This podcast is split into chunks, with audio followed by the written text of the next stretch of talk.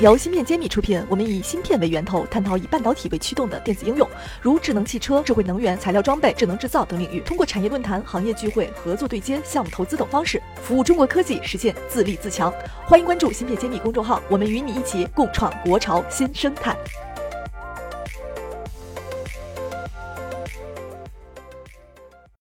欢迎大家收听《芯片揭秘》，我是主播幻石。本期节目，我们邀请到了梦星科技汽车事业部副总经理许斌先生。汇聚新材料董秘于凯先生，云图半导体首席战略官张伟女士，裕泰微电子车载 BU 业务总监李爽先生，让我们一起来探讨国产车规芯片自主化面临的机遇挑战。话不多说，接着往下收听吧。那下面我先请各位嘉宾稍微给我们介绍一下，你们每家都做了什么样的车规芯片？要不我们先从李总开始。叫李爽，我是负责啊裕泰微电子车载 BU 的负责人。那裕泰微电子呢，主要是做泰网芯片，汽车泰网芯片呢是我们公司的一个战略方向。那我们呃也是深耕于车载业务。那么裕泰微呢，目前呢我们有将近三百人的研发。那在整个的车规领域的话，我们目前已经年出货量已经达到了百万批次。那目前呢，我们的 PPM 值可以达到零这样的一个 PPM 值。做汽车芯片，那你要落地，那你的质量管控能达到一个让客户满意的程度，你才能公司才能走得更稳，才能更好的服务于我们的本土客户或者是以后的国际客户。谢谢大家。好，谢谢李总。我们张总呢？哎，大家好，我是来自于云图半导体，非常感谢刚才唐总的重磅推荐啊。那唐总也是我们重要的联合的创始的投资股东。我们云图半导体是专注于做车规级三十二位的控制类芯片的 Fabless 公司。资那我们当然，我们投资人除了唐总，还还有我们很多产业的投资人，包括我们公司也是小米产投的投的资的第一家汽车芯片公司，北汽、宝龙以及汇川都是我们的产业投资人。同时，我们云图在这几年的过程中，我们已经完成了国内首家的功能安全产品认证的这样一个证书，同时我们出货量也达到了。啊，一百万颗的出货量，我们的出货所有的芯片都得到了主机厂的一个啊质量的认可，所以我们也算完成了零到一这样一个突破。在国产芯片其实这样一个大的环境下，其实非常的缺芯啊。过去几年，其实真正缺的芯片也就是我们这类芯片。那么单车的用量也是在一百五十颗到两百五十颗，所以我们的肩负的国产芯的任务是非常重的啊。当然，我们云图也非常感谢国内的主机厂啊以及零部件厂商对中国芯的。支持，我们也相信，我们通过努力，我们目前十五颗芯片已经量产。咱们是做什么芯片的？呃，车规的控制类的 MCU 芯片，但这只是其中的一个产品的系列，对，也是主要的控制类的，就是在整车上面，在两百颗左右的这样一个控制类的芯片。所以说，我们也相信，我们可以为中国芯这样一个缺芯的事情保驾护航吧。好，谢谢张总。好，有请于总。大家好，我是来自于南京汇聚新材料的吕凯。我们公司呢，主要聚焦在 MACC 的上游的材料和 MACC 的制造两个方向。那在我们设立之初呢，就已经在海外布局了一些我们的上游的材料企这个收购。那我们在去年收购了台湾道灯，我我们的玻璃钛和导电凝浆领域的一个研发的一个公司。那我们在国内呢，开展了陶瓷介质陶瓷粉的生产研发和量产。所以目前我们在二一年经过一些资方的增资之后啊，我们在南京投了八条 MCT 制造线。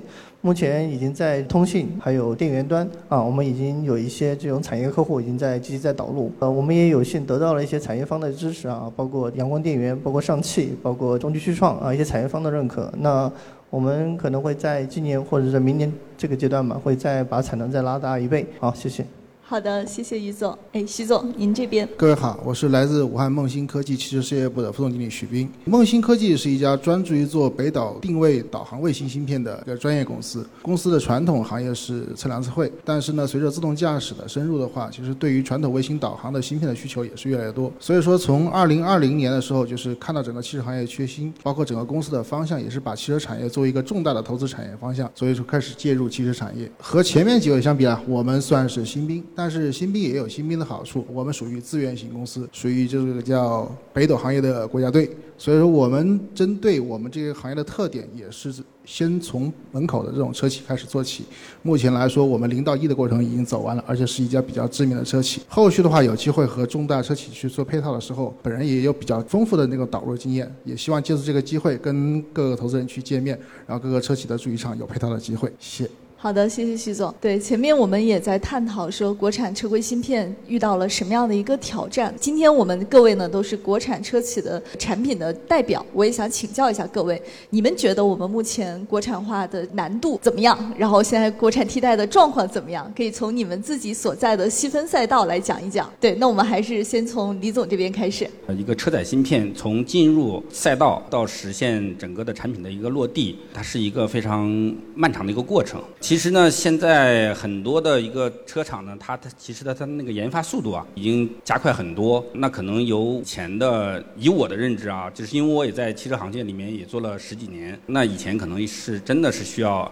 二十四个月，或者是更长时间。其实现在有的客户已经把这个的研发速度大大的提前。对于我们来说的话，就提出了一个更大的挑战。一个是你的研发的速度是否能跟上客户的一个需求；二一个就是说你的质量管控啊是否能达到客户这个要求。这个其实是面临着我们这种刚刚起步的一个呃企业的一个很大的一个挑战。那一面我们要满足客户的这种从产品啊技术上的一个需求，另一个就是说我们对自自身企业来讲。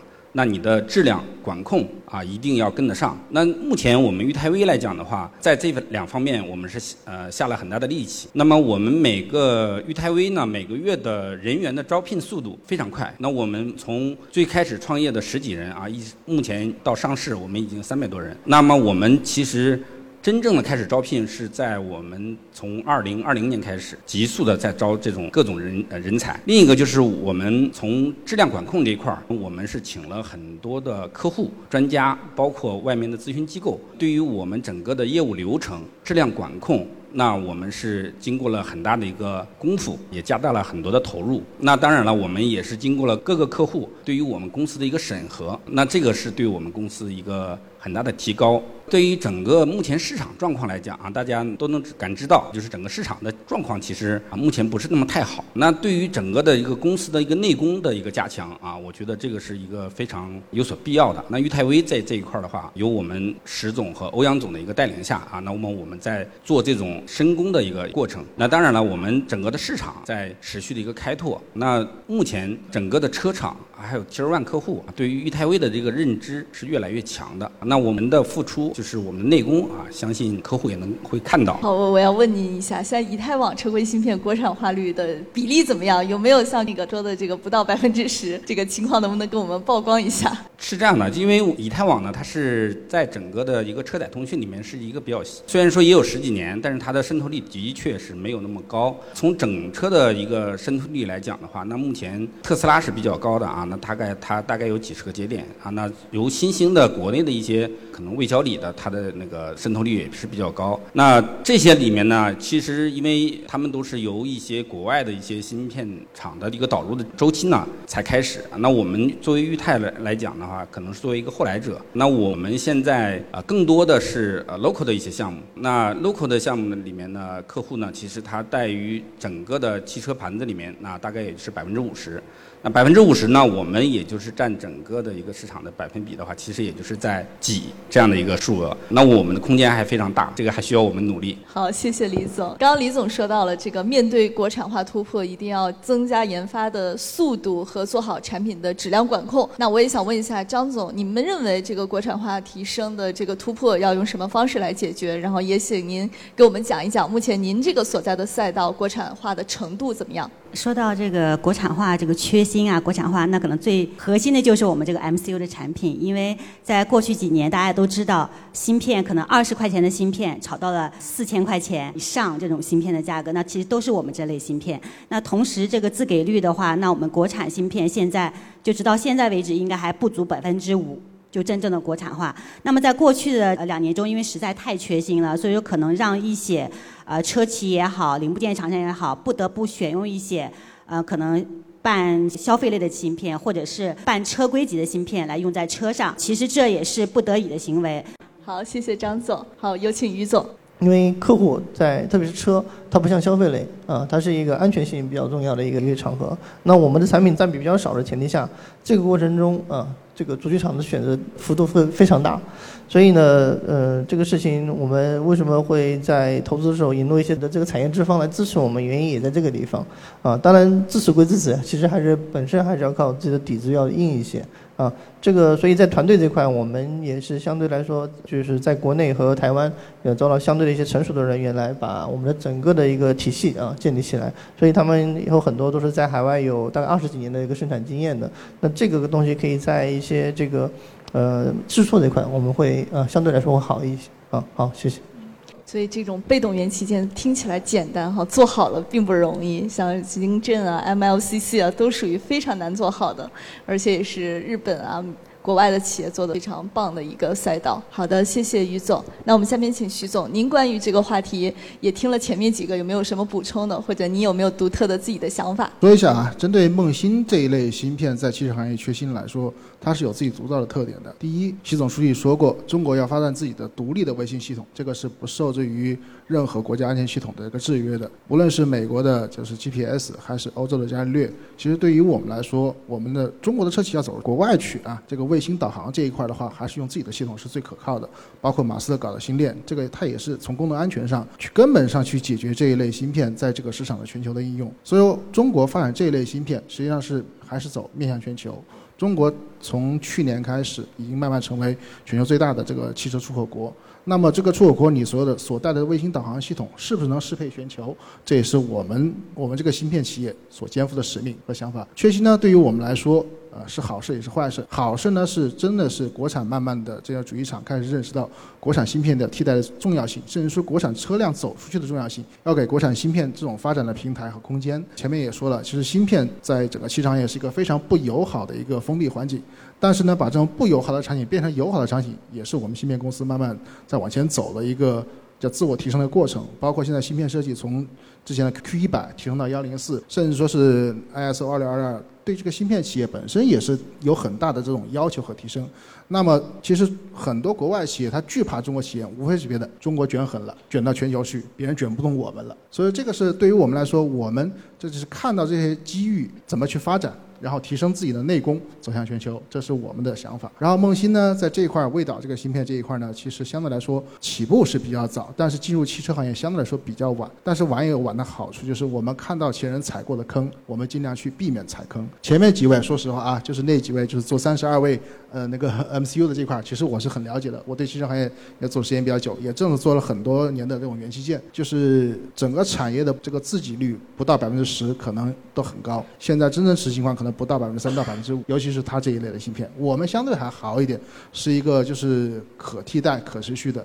那主要是针对全球卫星系统这一类芯片，而且我们工艺相对来说没有那么高精尖，我们选择四十纳米工艺。但是在四十纳米工艺和二十二纳米工艺这个区间之间，把它做好做强，这个就是我对这个芯片就缺芯这一代的看法。做好二十二到四十，是我们的这个将来的机会。怎么突破呢？做好这个怎么来突破它？你要说突破的话，这方面其实因素就比较多了。第一就是从这个软件，就是从这个硬件设计本身。硬件设计本身的话，就聚集了就是国内像全球顶尖的这种设计人才，包括我们现在梦芯的韩博士，他也是全球最顶尖的这种 GPS 的这种设计专家，包括这种芯片设计专家。全球最先开始搞 GPS 的这一波人，就是韩博士这波人带起来的。就是首先要比较扎实的技术功底。梦欣目前大概也是快三百号人，有两百多号人全是搞芯片研发跟设计的，包括软件算法设计的。所以我们在这块的投入跟这个现在产出可能还看不到，但是投入确实已经看到了很多。而且本身梦芯这家，它是一家是跟国家战略这种资源行业比较聚焦的这个产业，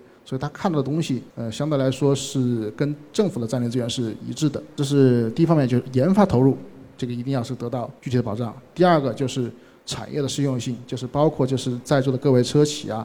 给我们机会去试错、去容错，找到机会，这样的双方面的提升。我们一方面不断的投入，另一方面就是通过车企给我们反馈的意见，我们得到提升，真正找到就是我们产品能跟汽车行业怎么去做适配，这是我们的一些想法。好，谢谢徐总。最近呢，我们在整个赛道里边会看到有一个词会频繁的被提起，就是 Chat GPT。我相信每位应该也都是被这个新的概念像席卷一个浪潮一样在被洗刷。那我也想问问，回到我们汽车行业，尤其是车规芯片这个赛道，大家觉不觉得 GPT 这个赛道对我们带来什么样的一个改变？那么我也想问问，就是前面我们都提到了汽车慢慢的更加的智能化，但和这个赛道会不会有什么变化？那我还是先从李总开始。是这样的，说实话，我们作为一个后来者啊，那我们其实前面的话更多的是在看国外的一些友商他们在做什么，那么我们能做什么啊？这个是我们呃前面在看的。那刚刚唐总也提到，一个企业看它有没有有更大的一个发展，是其实是能看他能做别人不能做的，或者是说你不能。永远跟着别人做拼图拼这样的一个事情。裕泰威呢，我们也从公司成立到上市用了六年时间。那么我们是有可以这么说吧，我们有很深的一个技术沉淀在里面。那我们从整个的消费、工业到疏通到车载啊，是我们裕泰威整个的四个战略方向。那么我们目前呢，已经在给客户在做一些定制化的一些产品。能做这种定制化的产品的同时呢，那你肯定要有一些自己的一个新的想法。那我们从车载以太网来讲，那我们量产了百兆，那么我们也量产了千兆。那我们后面跟着国际的友商，我们会继续量产我们的二点五 G、五 G、十 G 这样的芯片。那同时呢，我们也有更多的一个布局啊。那在我们可能有一些光的一些产品，那么我们有一些新的一些通信类的产品，那还有一些我们有一些大的交换的一些产品啊。那么我们同时都在布局。那这个产品呢，我们其实是没有说一定要跟国外的友商进行这样的一个拼图拼。啊，那么我们也同时呢参与了国内的啊一些行业的一些啊汽车行业的标准的一些制定，包括参与国国际的一些它的一个技术发展趋势制定的这样的一个标准。那么我们都时刻都在关注啊这样的一个新兴的一些技术的发展，可能会有一些类似于光啊在车上的一些应用啊。那么我们公司呢都在做这样的技术的一个储备。那我觉得这样的你在整个的一个行业的一个技术的一个。趋势来看的话，那你的公司这些布局上，那么我们裕泰威是做了这些布局。那么我们相信，那在于整个的车载的一个通讯上，那么我们裕泰威的产品会更加的多元化、丰富化。那这个的话，我觉得也是会是我们裕泰威的一个机会。那一个是是我们会。跟随国际这样的一个技术的一个呃发展趋势，二一个就是我们会从不同的赛道去超越和追赶。好，谢谢李总、张总。那说到那个 Chat GPT 人工智能跟汽车的这个交互啊，我个人有两个想法啊。其实对于呃现在说经常说的自动驾驶，其实大多数还是在提高在这个感知的这种感觉啊，包括摄像头啊、激光雷达啊等等。那其实我们更多的希望人工智能带给我们在认知层面上的一个提升。比如说，我们也希望它两个方面。比如说，可以通过对驾驶员本身自己的一个认知，在几年前，在日本的那个川崎实验室啊，我就看到一个啊非常可爱的一个熊，那它跟我之间是有情绪的互动的。所以说，如果我们可以把人工智能这些可以感知到我们驾驶员的，不光是疲劳驾驶，现在所谓的这种啊，只是感知到我的一些情绪呀，比如说我打电话声音是不是响了一些啊，那就能够判断我在。开车的时候的一些危险行为，我觉得这方面是能够应用到我们驾驶员的安全行驶的这种过程中的。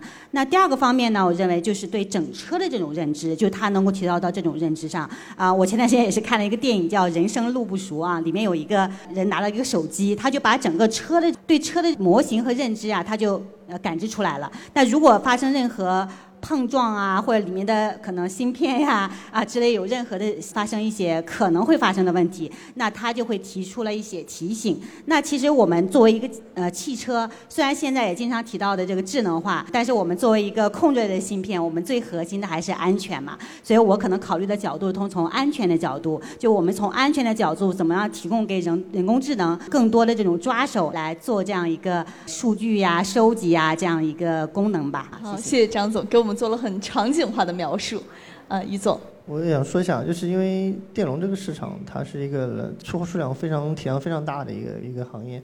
就是可能主动件是以 KK 来出，我们可能是以亿级或者说十亿级的数量来出，所以这里面其实，在产品的一致性上面，它是需要有大量的数据采集的处理的这个过程。那我们在自动化这个过程中，其实也在跟国内的一些这种设备厂商做一些开发，对他们不但通过 CCD 来做采集，其实我们也希望他们帮我们做处理，就是找到我们来把产品做的一致性做的最好的这样的一个一个一个效果。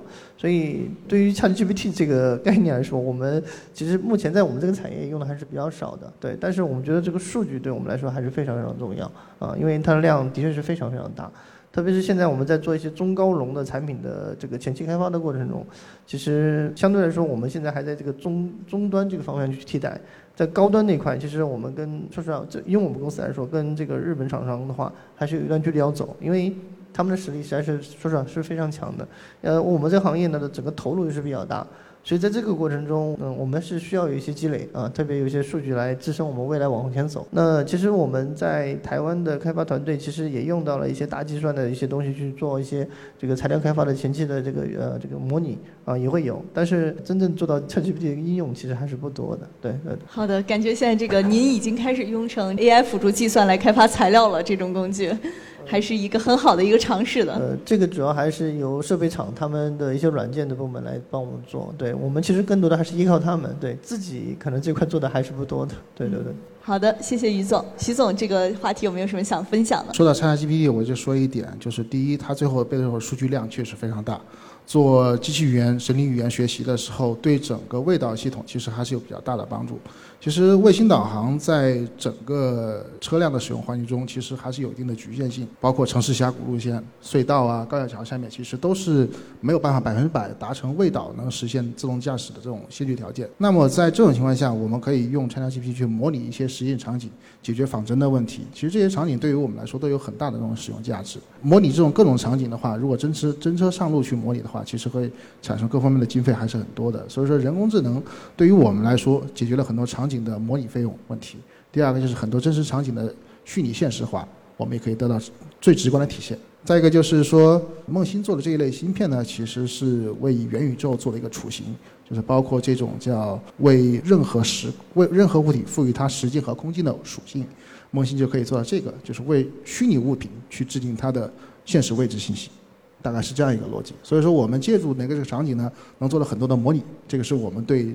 目前来说，这个 ChatGPT 对我们的影响啊，这是一些看法。好的，谢谢徐总。我最后再请各位聊一个话题，就是我们最后做一下关于未来的一个展望，可以每个人都讲一下你们的看法。我们可以以现在为时间点去展望未来两到三年的一个趋势会是怎样的。这次我们要不先从徐总开始？这个就不局限于梦欣目前做一些产品了啊。就是梦星做的一些产品呢，它其实是就是味道。将来自动驾驶呢，可能到了高阶的时候是多场景融合、多传感器融合。除了就是可能远距离的通过这种卫星导航去制定自动驾驶，中距离像激光雷达、毫米波雷达去实现的话，可能是个多传感器融合，实现从不同方位、不同时间、空间的节点上去做到自动驾驶。就是实验，就是人、车、物，包括道路 V2X 这一块的整个整体融合，真正做到就是人上车就休息，到了地点就开始工作这一个方案。呃，梦星就是我们希望在这个地方呢，就是起到我们为呃车辆提供精准的位置服务，并且能在两到三年内跟相关的主机厂有正式的项，也不叫正式项目，叫基于 L 四级别的自动驾驶的项目落地。啊，目前普通的这个导航产品其实跟主机厂配套是已经都有了。就是还是展望一个基于 L 三以上的这种产品的项目落地，这是比较好的。看来徐总觉得这个 L 四很快就会实现了。没有 L 四，其实现在来看的话，时间应该时间轴还要往后推四年到五年。从现在来看的话，其实每一届车展其实能看到的将来也就是两到三年的变化。一九年的时候，整个上海车展那时候整个车展的还没有说那么辅助驾驶居多。二一年的时候是拥抱变化，那一年给我的感受是最大的，就是很多之前在传统汽车时代看不到的自动驾驶产品，啊叫辅助驾驶产品，在二一年浮现了。二三年今年的车展基本上就可以看到各个车都成为标配了，上车率越来越高。所以说这个展望未来的话，中国是确实是应该是最快能实现驾驶的这种自动驾驶这种场景的国家，但是它再怎么快，也要遵从就是车是为了保障人的安全的行驶一个工具这个前提上去做的，所以它往后走的话。还是一个相对来说要比较安全、去稳定可靠运行的一个工具。好，谢谢徐总。李总，做企业啊，一定要是要乐观的啊，要不然这个企业是没有法往前走的。还好我们在一个天花板比较高的一个行业里面啊，特别是虽然我们是个被动件，但这个行业的整个替代率其实是非常低的，特别中高端基本上还是一个垄被外国垄断的一个一个行业。那我们觉得未来的这个空间还是非常大的，特别它有几百亿的空间。那我们国内的上市公司里面做到龙头的，可能一年在这个细分行业做到十个亿都不到啊，可能十几个亿，所以它对我们来说还是非常呃有空间的。再加上其实我们现在在做一个零到一的阶段啊，因为在材料的整个体系化的开发阶段，其实我们已经到了一个就是在消费级跟工业级已经成熟了，但是在车规级我们可能还有个一到一年多到两年的时间要去验证的一个过程。